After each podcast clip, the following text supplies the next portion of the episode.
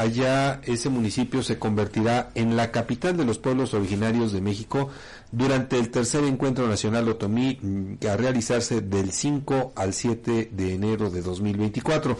En este encuentro cultural participarán 10 comunidades otomíes provenientes de Hidalgo, Querétaro, Estado de México, Puebla, Guanajuato, Michoacán y Veracruz. Habrá actividades de danza, música, exposición de artesanías, muestras gastronómicas y conferencias sobre la preservación de la cultura e idioma otomí, ya que este año Ixtenco cumple 492 años de su fundación.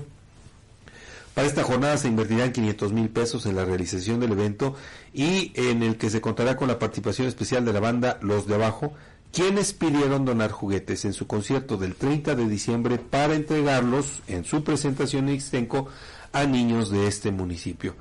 Y bueno, pues eh, la idea no es solo un espacio para que artesanos vendan, sino un movimiento para preservar la cultura ancestral de nuestros pueblos originarios,